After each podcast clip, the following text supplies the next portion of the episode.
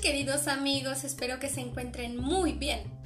El día de hoy, bueno, pues tengo para ustedes un cuento eh, divertido, sobre todo para las que somos mamás, escúchenlo. Y bueno, pues todos aprendemos, los hijos nos enseñan un montón. A ver qué les parece. Este cuento es de Horacio Quiroga y se llama El balde.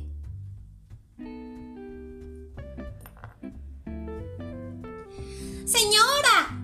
Gritó la sirvienta sofocada aún por la rápida ascensión. Son del depósito, allá abajo. Están enojadísimos con los niños. Han querido quemar todo. ¿Qué? ¿Quemar? ¿Qué? ¡Que suban! ¡Luisa! ¡Ah! ¡Estos hijos! El dependiente está allá arriba.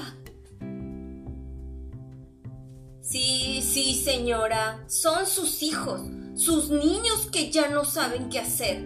Estaban agujereando el piso para incendiar el depósito. ¡Los hemos visto! ¡Qué horror! Estos hijos van a acabar conmigo. Pero, ¿estás seguro? ¿No será una broma de criaturas? ¿Broma, señora? Sus niños son poco amigos de bromas. Con una barrena habían hecho un agujero para echar un fósforo. Se morían de gusto pensando en lo que iba a pasar. Esas son las bromas de sus hijos. Por suerte, los hemos oído a tiempo. La señora prometió corregirlos debidamente, asegurando al empleado que nunca más volverían a tener quejas de ellos. Aquel, con una esquiva mirada de desconfianza, volvió gruñendo a su depósito de alcoholes. La idea de los chicos era en efecto de pasmosa sencillez. Por el agujero aquel, que el desdichado tuerto denunciara, se iba a echar entre todos un fósforo encendido. Los tóneles de alcohol arden al menor contacto de una llama, esto es evidente. Pero el fuego artificial había fracasado porque el tuerto, oyendo el cuchicheo en el techo, había visto el agujero sobre el cual los chicos se daban incesantes cabezazos para aplicar, todos a un tiempo, el ojo. Aunque la idea era del segundo, el mayor había conseguido la barrena, perteneciéndole por tanto la llave del plan. El menor había logrado obtener que entre los tres él fuera quien tuviera el fósforo encendido, y entre los tres él iba a ser quien lo arrojase a aquel cielo prohibido. A las doce volvió el padre de la oficina, y su enojo fue violento, tanto como a las diez palmadas que el mayor recibió atrás. Motivos para que huyera gritos, aplicando allí con furor sus dos manos. ¡Ah, lo que hay! concluyó el padre enardecido aún. Es que todas estas cosas pasan cuando yo no estoy. ¿Y qué quieres que haga? Yo no puedo estar sobre ellos a cada momento. Eres injusto. ¿Injusto o no? Mientras yo estoy aquí, no pasa nada. Ella no pudo menos de sonreírse. Bueno, fuera. Yo no tengo tus manos. Es que no es cuestión de pegar, es cuestión de respeto. Su mujer se encogió de hombros con un oh de cansancio. Almorzaron. El padre, aunque hablando con aparente distracción, no perdía de vista a los chicos, pronto a reafirmar el respeto debido. Pero los chicos tampoco perdían de vista a su padre, y comían con gran sabiduría, evitando cada cual, no obstante, mirar a sus hermanos. Llegó la siesta y las criaturas fueron confinadas a su cuarto, con orden expresa de no moverse de allí hasta que sus padres se hubieran levantado. Veinte minutos después, iba y venía de las camas a la puerta, el correteo precipitado de los chicos en medias. Yo sé lo que vamos a hacer, comunicó el mayor llevándose el dedo a los labios. Sí, yo sé, afirmó el menor. Pero su hermano no quería compartir la gloria. A ver qué, se dignó a preguntar con desprecio. Yo sé, insistió el pequeño, pero ya avergonzado de su inconsciencia y dispuesto por lo tanto a afirmar toda la vida que él sabía. Bueno, ustedes no saben esto. Y enteró a sus dos hermanos de la maravilla que acababa de ocurrírsele. Abrieron la puerta con infinita precaución y en un minuto estuvieron en el campo de batalla. La cosa era también sencilla esta vez. En el fondo de la casa vecina, de un solo piso, se estaba levantando un cuarto, y de este no había aún más que las paredes. Pero todo ello con tal acierto que un tirante del andamiaje interior sobresalía un metro hacia afuera. Y justamente bajo este tirante, a 11 metros de vacío perpendicular, estaba el patio del depósito de alcoholes, en que el horrible tuerto se oponía a la combustión de sus toneles. Los albañiles habían dejado allí un balde con larga soga, y en fin, desde la ventana del cuarto de la sirvienta, se podía saltar a la azotea. Corría la siesta, abrumadora de calor y viento norte.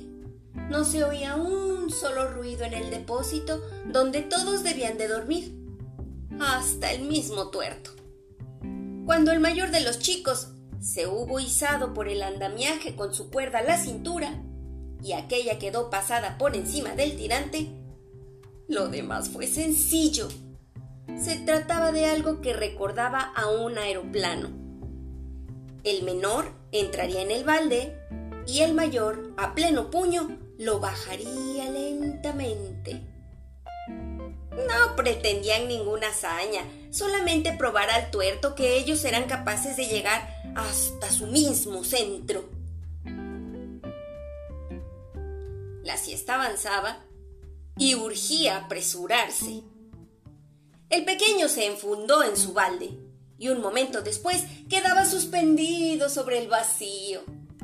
El éxito era completo y los chicos nadaban en el quinto cielo de la felicidad. El mayor, rojo y los labios mordidos por el esfuerzo, movía lentamente la soga. Pero cuando el balde hubo descendido uno, dos, tres metros, los dedos duros ya comenzaban a desprenderse con dificultad de la cuerda. Los chicos suelen tener en la ingeniería de sus proezas, reales golpes de genio. La angustiosa mirada que el mayor lanzó al aire lo iluminó. Con un supremo esfuerzo y arrastrando todo el aeroplano con él, retrocedió cinco pasos y cruzó la soga sobre la esquina del cuarto. Ya era tiempo. El menor, entre tanto, que había sentido huir su serenidad con aquella inesperada subida, acabó de perderla viéndose inmóvil. Sus ojos se agrandaron desmesuradamente. Allá abajo, muy hondo, en el infinito del abismo, estaba el piso. El lindo piso que no se cae. Nunca más llegaría allá. Y eso en que estaba y oscilaba solo en el aire sin sus hermanos. ¡Mamá! gritó con súbita explosión de espanto. ¡Cállate, Sonso! protestó el mayor desde su esquina. ¡Cállate, miedoso! ¡Ya vamos a llegar! apoyó el segundo, que seguía el triunfal descenso, echado de vientre sobre la cornisa. No, no quiero, no quiero. ¡Ay, mamá! Chilló el pequeño desesperado. Entonces, el mayor comprendió que todo estaba perdido y el miedo. El terrible miedo que sucede a la inconsciencia de las acciones heroicas entró en él. Ya oía a su madre. ¡Julito! grita. ¡Julito! ¡Julio!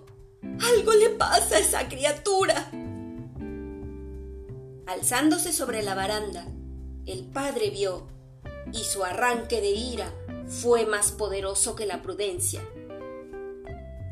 Óyeme, le gritó pálido, proyectando hacia él una inmensa mano abierta. En cuanto llegue allí, te vas a llevar la paliza más grande de toda tu vida. Espérate un momento y corriendo a la ventana. Saltó a su vez sobre la azotea vecina.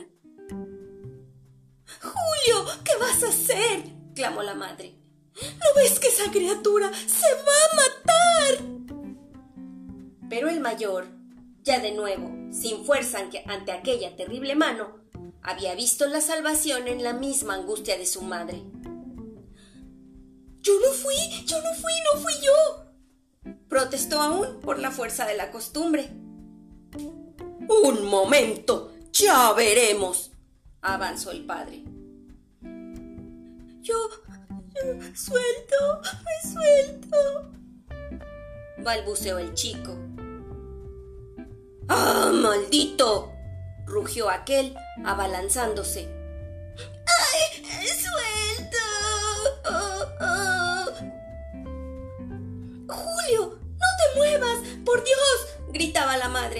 Desesperada.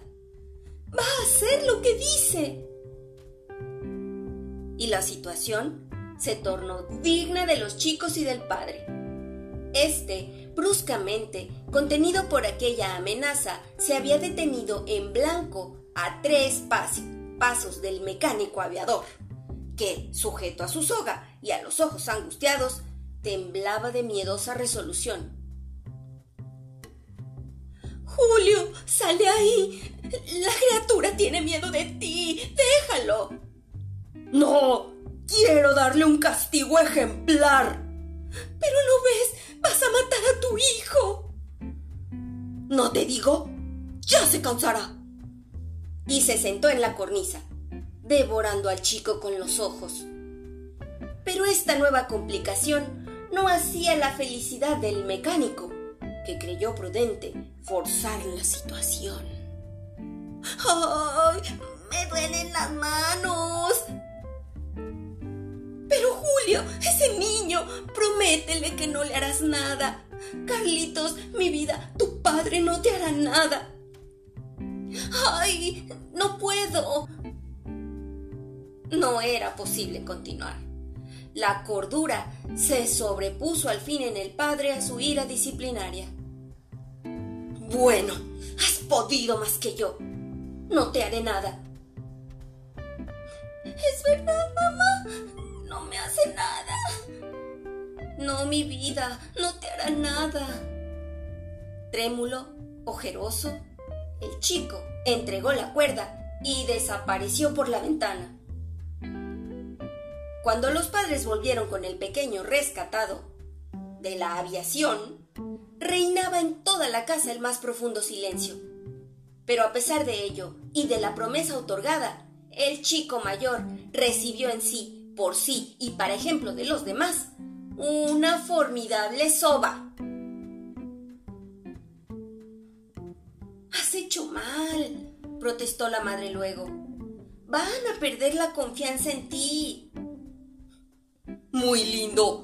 ¿Y tú crees que voy a hacer caso de las promesas que haga esos mocosos? Diez días después, el menor, que desempeñaba importante papel en una nueva proeza, cayó desde seis metros y estuvo desmayado cuatro horas. De haber acudido a tiempo, no hubiera posiblemente tenido consecuencias la conmoción interna. Pero los chicos mayores se libraron muy bien de llevar ellos mismos la noticia a su padre. Y este es el fin de este cuento. Espero que les haya gustado. Si les gustó, compártanlo por favor y déjenselo saber a sus amigos. Espero que lo hayan disfrutado y que tengan una tarde excelente. Les mando un abrazo.